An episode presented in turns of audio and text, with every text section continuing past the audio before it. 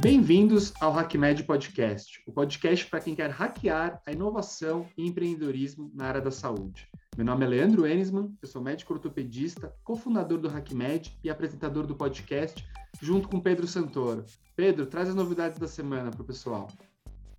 Exato, Leandro. Olha, pessoal, a HackMed Conference já está se aproximando e as inscrições já estão abertas em nosso site. Lá tem tudo sobre esse evento que promete abalar o mercado da saúde. E ah, peraí, se você ainda não segue a gente no seu agregador de áudio, vai lá em seguir. Eu vou te esperar. Vai lá. Foi. É isso. Para sempre receber as notificações nossas e sempre estar tá ligado nas nossas postagens. É isso. Exatamente. Né? Recado né? dado. recado dado. Aperta já o botão de seguir aí no seu podcast. Se você não segue a gente no Instagram, vai lá no, vai lá no HackMed para seguir a gente. É muita novidade, tem sempre coisa legal que a gente está trazendo. É isso aí. Então hoje temos mais uma convidada muito especial com a gente aqui no, no HackMed Podcast. Nossa convidada de hoje é a Sara Goldschmidt. A Sara é professora de design para saúde da FAO, da USP, e tem mestrado e doutorado em design com foco especial em design para saúde. Sara, muito obrigado por estar aqui com a gente. Se pudesse apresentar para o pessoal aí, contar um pouquinho da sua história, a gente agradece. Bom, muito obrigada, Pedro, Leandro, muito obrigada pelo convite. É um prazer estar aqui conversando com vocês. Então, como vocês falaram, né, eu me graduei na Faculdade de Arquitetura e Urbanismo da Universidade de São Paulo, a FAUSP. É, é um, uma formação maravilhosa ali, muito intensa, muito diversa, por agregar diversos conhecimentos teóricos e práticos né, na formação de arquitetos, urbanistas e designers, né, que na época é, cursavam arquitetura porque ainda não existia o curso específico de design, que foi criado somente em 2006. Né? Mas, na verdade, muito antes da graduação, eu já acho que me identificava muito com a profissão de designer, sem nem saber que tinha esse nome. Né? O design ele tem uma relação é, com a vontade de observar o mundo, com a criatividade, uma curiosidade sobre como as coisas funcionam, como se dá a nossa relação com os objetos, com os ambientes, com as informações que nos rodeiam. Né? Mas, é claro, foi realmente nos anos de formação na FAO, que eu tive a oportunidade de experimentar esses, esses projetos, né? no meu caso, muito ligados ao design gráfico impresso, porque era os anos 90, né? então era ainda antes de surgir as demandas por design de interfaces digitais. É, desde a graduação, eu atuei muito nessa área, com muitos projetos para a área da educação, da área da cultura, trabalhei para muitas editoras de livros, é, exposições, ambientações para instituições culturais em São Paulo, como o SESC, por exemplo, né? E, paralelamente, sempre me atraiu muito a área acadêmica, né? essa reflexão sobre a prática e a troca de conhecimentos. Então, não muito tempo depois da graduação, eu já estava de volta na FAO, é, dando continuidade aos estudos, né, nas pesquisas de mestrado e doutorado. E, por sorte, surgiram oportunidades ali que coincidiram com esse momento e acabei ingressando numa vaga é, definitiva como professora da FAO em 2015, né? Então, mas para mim, desde o final do mestrado, é, dar aula sempre foi algo muito natural, muito presente, né?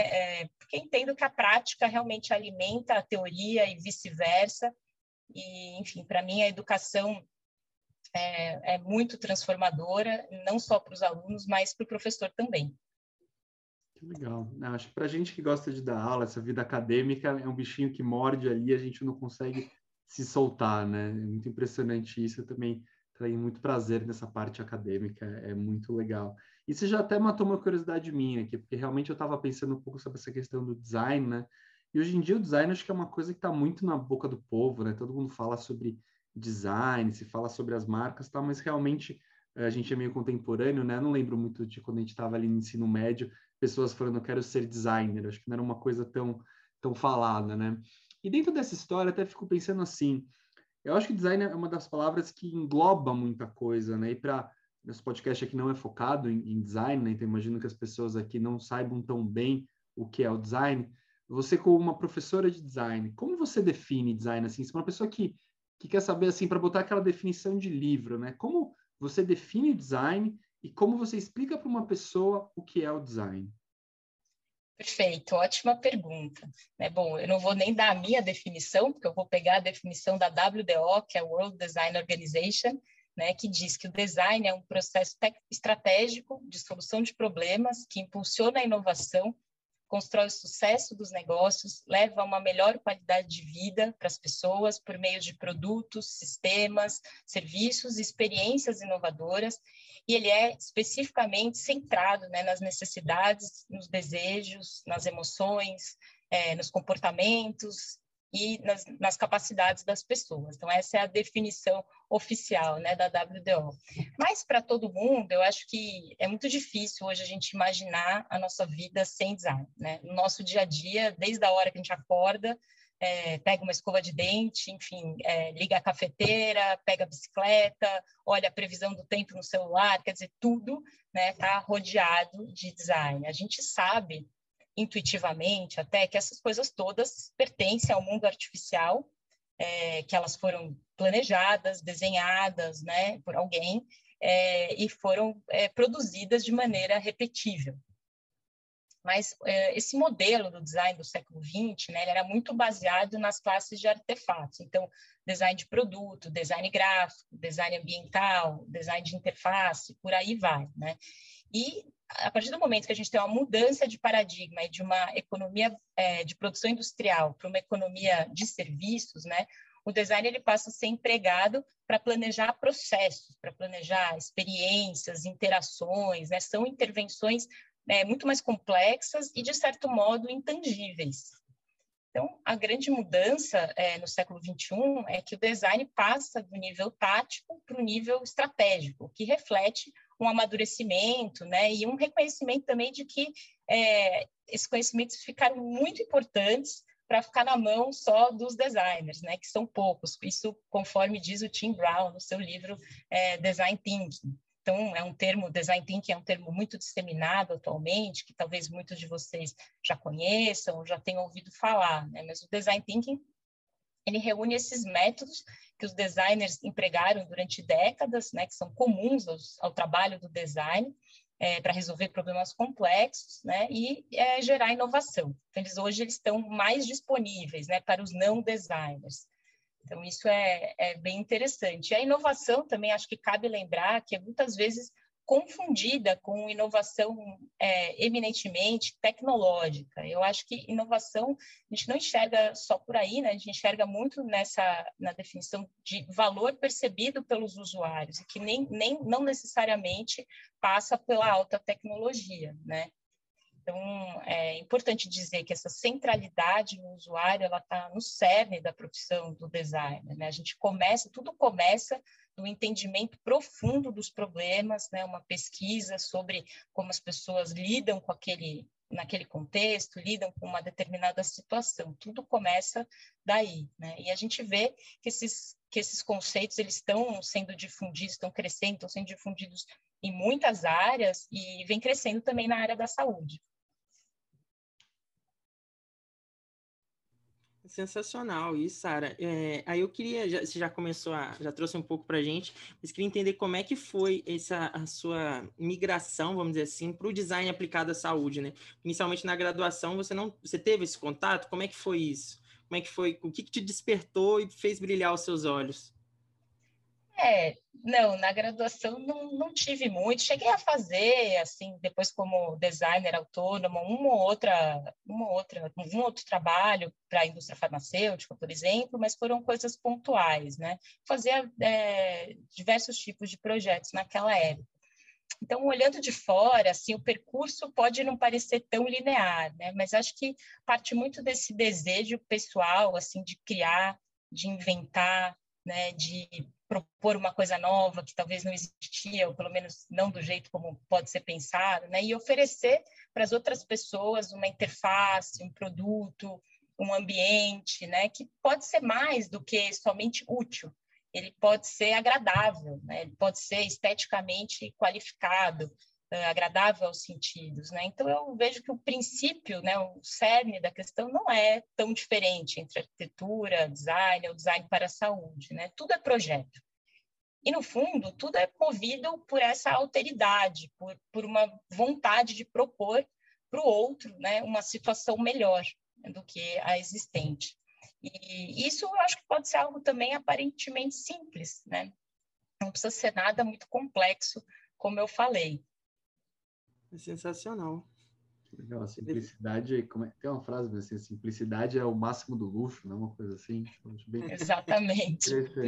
E eu acho legal que você fala, Sara, vou te falar uma coisa, você falou que não tem tanto designer, e a gente sente na pele isso no HackMed, viu? Porque nós somos grandes defensores do, do design e a gente quer sempre ter designer com a gente nos nossos cursos do, do, de Health Innovation, nos nossos uhum. hackathons. Uhum. E é o, uhum. o, bicho difícil de achar, viu? Não sei onde eles se escondem. Vamos ver se de repente esse podcast aqui com a Sara atrai uns designers é. para ouvir a gente. Então, ó, se tiver designer ouvindo, queremos vocês, venham com a gente nos hackathons, nos nossos cursos, que realmente a gente acredita que tem muito para a gente trocar e vocês Sim. não são fáceis de achar. Então, convocamos os designers para estar com a gente. Eu, eu queria voltar um pouquinho, Sara, no que você estava falando sobre design thinking. Então, a gente estava falando que o design acho que é uma palavra meio que caiu no, na boca do povo recentemente, e com certeza o design thinking é uma coisa que caiu muito na boca do povo, né? E eu queria saber de você qual é a sua visão do design thinking. E uma coisa que eu fiquei pensando aqui um pouco, se design thinking é dessas coisas que caiu tanto uh, na moda, querendo ou não, né? Sem preconceito de usar a palavra moda, que fica um negócio que quando um designer que realmente entende design thinking olha e fala, meu, as pessoas estão chamando isso aqui de design thinking, mas na verdade não é bem design thinking, né? Então, que, que, como você define, já que a gente está falando de definições, né? Como você enxerga o design thinking, como você vê esse uso uh, bem distribuído, bem uh, popularizado do design thinking que tem hoje em dia? É, é uma questão que tem os dois lados, né? Por um lado, existe esse reconhecimento do design como uma disciplina fundamental para os negócios, para a inovação, para a saúde, enfim, para tudo, né? Hoje, é, mas por outro lado ele ficou muito difuso, está permeando aí, já tem disciplinas mesmo estruturadas, né, nos cursos de medicina, é, de administração, enfim. Então tem os dois lados. É, Para nós, eu acho que a, a, defesa do campo é muito importante. Então, o que nós sempre é, buscamos propor é uma interação multidisciplinar né, dentro do possível, é juntar a, as expertises. Então, eu acho que num time onde você tem profissionais da área da saúde, designers, engenheiros, enfim, pessoas, desenvolvedores, acho que todo mundo pensando junto, isso é muito potente. É onde você tem os, realmente as pessoas que têm a expertise do campo, porque ainda que o design thinking é, traga os métodos que é, que são muito, muito, muito importantes para que todos possam abrir um pouco a cabeça, pensar de um jeito diferente, é, não deixa de ser importante também ter os profissionais para chegar do thinking para o doing. Né? A gente precisa materializar depois encontrar os reais problemas, porque a pesquisa em design ela é criativa, ela é eminentemente qualitativa, então, dizer, precisa é, precisa ter também esses momentos de, de per, maior permeabilidade na coleta de dados, né? Mas depois, a questão da materialização, da concretude desses projetos, ela precisa ser feita pelos profissionais do design, isso sem dúvida. Legal, bem interessante e com certeza a importância do time multi, seja quando a gente está pensando na saúde assistencial mesmo, de lá atender paciente, que a gente defende cada vez mais, né, médicos, enfermeiros, fisioterapeutas, terapeutas ocupacionais, seja nos times de desenvolvimento de inovação, né? No HackMed a gente sempre tenta justamente atrair pessoas de diferentes áreas para conseguir essa pluralidade que é super importante. E daí, uma coisa que eu também estava pensando aqui, a gente estava até batendo papo aqui antes de começar sobre a questão da, da pandemia, que tem mudado todas as relações humanas, e ficar falando tanto que a pandemia mudou aqui, a gente não vai estar tá falando muita novidade para as pessoas, mas eu fico. O design especificamente, está falando de design thinking, que depende muito dessas interações, né? Então, por exemplo, eu penso muito até, é, acho que até mistura um pouco o lado mesmo da arquitetura, com design na questão da, do ambiente, né? Então, aquelas coisas escritórios que hoje em dia, quando se ia para o escritório, eram mais abertos para proporcionar encontros entre as pessoas, a questão de lugares compartilhados, acabar com a baia, tudo isso tem muito essa visão de aumentar a criatividade, né? E de repente a gente está já aqui há um ano e alguns meses, todo mundo no tela do Zoom o dia inteiro, no Teams, ou seja, qual for o aplicativo que a gente está usando, não temos mais aqueles encontros espontâneos, não temos mais aquele, aquele cafezinho, aquele watercolor talk, né? Como que está hoje em dia? Como você tem enxergado os projetos que você participou aí no último ano e essa mudança do design nesse novo mundo 100% digital? Os designers manjam de design, já está tudo resolvido? Está sendo uma dificuldade para vocês? Vocês veem pontos positivos, pontos negativos? Como está a vida para os designers na pandemia? É, então, isso é uma loucura, né? Porque foi total, assim, uma adaptação que teve que ser feita muito às pressas. E eu acho que o, o design mostrou a sua resiliência e a sua importância nesse momento, até porque a, a nossa base de trabalho sempre foi colaborativa e, e o uso das ferramentas remotas também já era algo de domínio, né, dos profissionais. Eu acho que a substituição por esse espaço criativo, né, o project space, espaço de brainstorming, isso migrou bem até para as plataformas digitais, tipo Miro, Mural, que são o nosso novo espaço de projeto. Às vezes até me arrisco a dizer que está mais efervescente, assim, por conta da facilidade mesmo do, digital, né? Então, acho que isso foi bem, migrou bem, acho que o design ao redor do mundo conseguiu dar respostas é, à emergência, assim, é, de maneira muito importante, né? Começar um projeto que eu acho super legal de comentar é o próprio, a própria representação visual do coronavírus, né? Que foi desenvolvida por uma ilustradora do CDC e ganhou o mundo, quer dizer, alguém desenhou essa representação do vírus como a gente conhece, né? Então, o alcance do design é algo espetacular. Fantástico, olha, você não, não conhecia, super interessante, informação nova aí para os nossos, é, nossos ouvintes, que eu estou aqui pasmado, nunca tinha pensado nisso, mas faz total sentido, e o Miro, que a Sara comentou, é uma ferramenta excelente, também a gente usa muito no HackMed para desenvolvimento de projetos, você que está ouvindo ainda não conhece o Miro, vale a pena conhecer, que é uma ferramenta muito legal. E, Sara, você fica na FAO, que, para quem não conhece, a FAO é a Faculdade de Arquitetura e Urbanismo que está dentro da USP, né, dentro da cidade universitária, inclusive, então você está ligada bastante ao setor público, né, e quando a gente pensa na, na saúde, voltando um pouco para o nosso, nosso lado principal aqui, uh, quando a gente pensa no SUS, que é uma parcela super importante uh, do atendimento de saúde aqui no Brasil, e que é ligado ao, ao setor público, qual foi a tua experiência que você já viu de uso do design na saúde pública, entendendo essa coisa mais uh, ligada ao SUS, efetivamente tem que ser negócio privado, tem que ser uma, uma startup para usar design. O que você já teve de experiência uh, no setor público de design?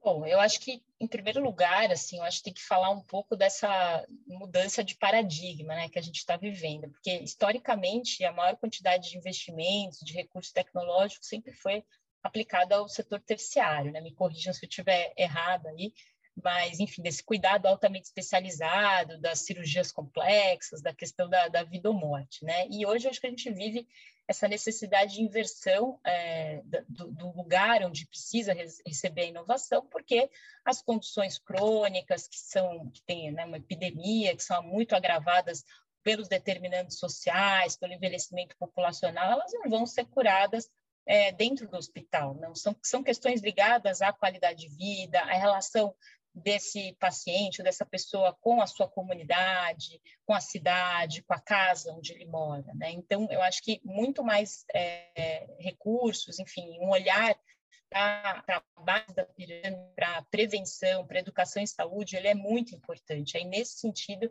eu acho que, que dá para é, pensar né, estratégias que são é, muito agregadoras aí ao SUS, né?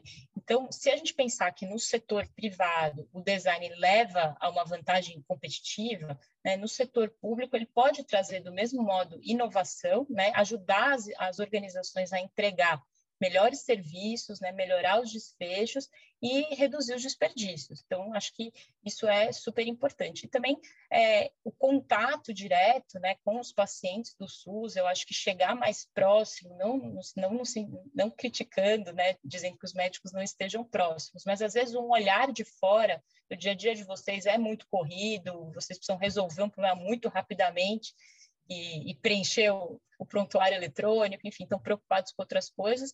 É, eu acho que um olhar de fora para os processos, ele pode ser muito, pode ter um incremento, pode ser muito agregador aí. Né? E, então, eu acho que é, o SUS ele oferece essa oportunidade de integração, onde, onde a gente pode ter projetos comuns, né, multidisciplinares, e os designers irem a campo, fazer a imersão é, no SUS para conhecer, para chegar mais perto desse paciente, não só para tirar um pouco da sua história, das suas necessidades, do seu contexto, mas também depois nas etapas de co-design, de prototipagem, para, enfim, avaliar né, algumas soluções aí no meio do percurso. Acho que isso é muito importante. Não, muito bacana. Você comentou isso, Sara, de, de ver de fora, né? E até queria te questionar em relação à aplicação do design, para quem está ouvindo a gente for médico, assistencialista, como é que ele pode aplicar isso no dia a dia dele? Como é que ele pode usar o design no consultório, no momento do atendimento, no dia a dia? Então, eu acho que o design e a saúde, eles têm, o design e a medicina, né, eles têm tanta coisa em comum que é, dá para abrir muitas portas aí nessa, nessa relação, né? Bom, começa que os dois, eles estão preocupados em resolver problemas de maneira organizada, né, de maneira sistemática, eles têm uma visão sistêmica sobre o paciente, sobre a história, né? Eles são baseados, ambas as profissões são baseadas em métodos, então, e enfim, tem o ser humano no centro. Né? Então, eu acho que para o médico, especialmente para quem está se graduando, começando na profissão, eu acho que é muito importante é, pensar nessa multidisciplinaridade, né, em ter uma abertura para trabalhos em equipes diversas, né, que envolvam também os designers profissionais. Mas, ao mesmo tempo, acho que também é super válido conhecer as ferramentas do design thinking, é, saber que dá para, é, numa etapa de conhecimento do problema, se despojar um pouco das certezas e mudar o raciocínio, né, e pensar que os outros pontos de vista podem trazer muita novidade, são muito importantes para pensar as soluções, é, pensar melhor no contexto, enfim, desses usuários, que não, só, não são só os pacientes, né, mas acho que os, os outros provedores de saúde também podem ser considerados, melhorar a jornada de um enfermeiro, né, do próprio médico, de um fisioterapeuta, isso também são objetivos importantes até do próprio médico que pode estar querendo melhorar a sua equipe, né? E, e essa, esse tipo de entendimento do problema, ele não é explícito, né? A pesquisa ela vai levantar, ela vai é, totalmente é, bottom up, né? Vai trazer, vai fazer emergir esses pontos de dor, as necessidades, mas mais do que isso, é, a gente também tem que, tem que fazer um exercício de imaginar o futuro, né? Um, sempre imaginar situações melhores. Então, eu, eu acho que o médico, em resumo, né, conhecendo um pouco essas ferramentas e pensando que eu acho que é o jeito que vocês mais que estão estudando agora estão pensando assim, já né, o HackMed está trazendo muito esse tipo de abordagem, que é pensar o futuro da saúde bem diferente né, do que a gente tem hoje. Então, acho que tudo isso é muito, é muito válido também do ponto de vista individual, é, da prática clínica, no médico, né, no seu dia a dia, e acho que, em resumo, acho que ele vai poder trazer soluções mais efetivas, mais inovadoras, né, reduzir desperdícios no seu dia a dia e talvez, né, quem sabe, tomara ter melhores desfechos também.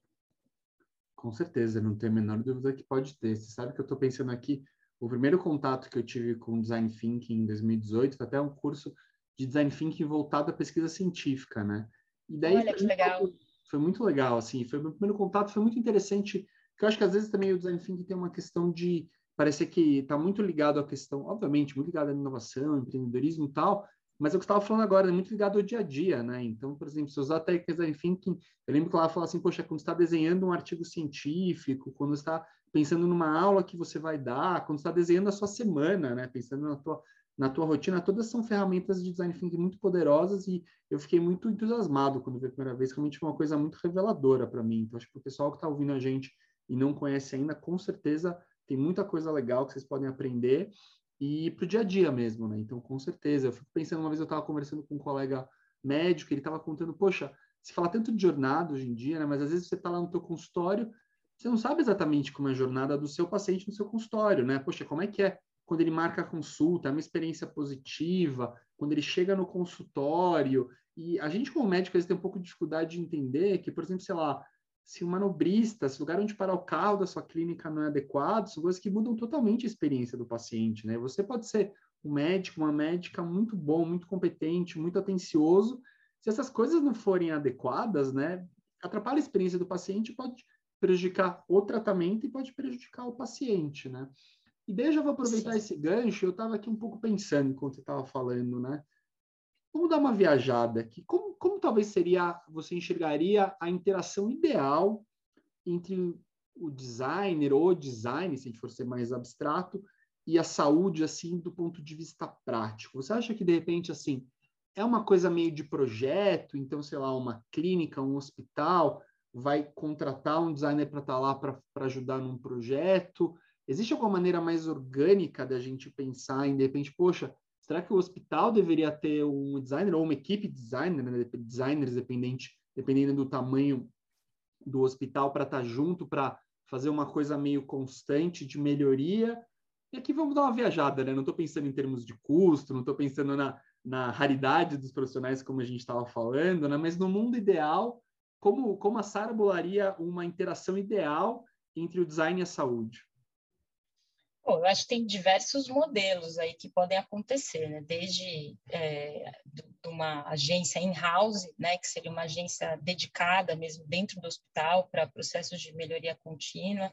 Eu acho que isso, pensando no Hospital das Clínicas e pensando na FAO, eu acho que é algo que to é totalmente viável e desejável né? Porque essa interação, enfim, para os meus alunos, eu acho que é a possibilidade de pôr a mão na massa, de trabalhar com problemas difíceis de resolver, reais, com acesso aos pacientes, que é muito importante, mas também com todo o aparato aí, né? Com toda a, com tudo que já é conhecido. Não adianta, tem muita ingenuidade, eu acho, quando um designer tenta entrar e resolver um problema da saúde sem ter conhecimento também, né? Eu acho que vocês resumem para a gente o estado da arte, o estado das pesquisas, não tem como trabalhar é, de forma isolada, né? Muito conhecimento, está em cima de muito conhecimento já adquirido, né? Então, eu acho que seria esse seria um modelo interessante, né? E, ou então a terceirização, né? Também para agências especializadas, que acho que é um modelo que ainda no Brasil não vejo acontecer tanto fora do Brasil mais, né, que são agências especializadas, também multidisciplinares, tem algumas assim, exemplares nos Estados Unidos já, é, que estão atuando aí nessa, nesse tipo de nicho, né, muito focadas na saúde. A gente acho que tem exemplos que são menos nichados, né, mas é, eu, eu, gosto mais desses exemplos porque a saúde é muito complexa. Acho que não dá para muito você trabalhar em tantas é, áreas. Eu acho que uma dedicação é, merece uma dedicação exclusiva mesmo. Então, enxergo muitas possibilidades, mas acho que a primeira, a primeira coisa né, é começar a difundir esse tipo de interação, enfim, como vocês falaram, estão atrás dos designers, eu acho que é, tem que ter uma abertura, né? Então, a, a abertura para equipes multidisciplinares ela não é muito simples de ocorrer. Precisa de muita paciência, precisa saber dialogar, precisa, enfim, acertar as agendas, né? São coisas complexas mesmo. Mas eu acho que depois você cria é, projetos muito mais robustos, né? Que, que tem uma longevidade maior, que tem uma tendência a dar certo mais, né? Então eu acredito muito e, e, acho que isso tem que ser construído desde a graduação, sabe? Eu vejo, o, o Leandro comentou isso do estacionamento, eu fiquei reflexivo com as coisas que a Sara também colocou. É, o design também se conecta muito com o cuidado, né? Com o cuidado com que você está tendo com o paciente. Então, assim, você está conectado com o design é também aprimorar o seu atendimento, o seu cuidado com, com o paciente que está chegando. E isso que o Leandro comentou da gente conseguir design na, na, no HackMed é muito difícil. eu lembro que todo mundo queria o título na equipe, porque não, não tem, a galera de design não foi para, não acabou não entrando, então você que é design está ouvindo a gente, tem esse apelo, venha para a área da saúde. Exato, com certeza. É. Tem tanto campo, né? Mas eu acho que a complexidade assusta um pouco. E, enfim, design também recentemente foi muito muito confundido com lifestyle, né? Então tem tem muito design para o lazer, design de games, são coisas muito atraentes, né? Muito é, design de, enfim, animações, coisas. Realmente essa área do lazer, eu acho que ela tem um atrativo muito grande. Eu vejo pelos meus estudantes, mas também é, é uma questão de amadurecimento. Muitos entram no curso com essa expectativa, mas saem é, com, enfim, almejando trabalhar com projetos de impacto social, muito mais conscientes é, do que a profissão, é, das possibilidades que a profissão oferece. Exato, acho que conecta muito o lado de propósito, né? você começa a ver que eu acho que existe uma complexidade, mas é para um propósito muito bacana, que é melhorar a saúde das pessoas, e eu acho que a partir do momento que, que nós estamos difundindo, seja aqui no HackMed, seja na FAO, seja diversas outras iniciativas que também estão por aí, eu acho que a gente vai chegar mais perto desse, desse sonho aqui que a gente está bolando de uma interação maior entre o design e a saúde, para efetivamente chegar num bem maior, que é o bem do paciente, o bem da saúde. É, vamos mudar agora para o nosso quadro, nosso quadro chamado Hacker Conectado. Hacker Conectado. E no quadro Hacker Conectado, a gente pede sempre para os nossos convidados, nossas convidadas, uma indicação, seja de um livro, de um podcast, de um filme, alguma coisa que eles acham que nossos ouvintes vão gostar. Sara, qual a sua recomendação de hoje para os nossos ouvintes?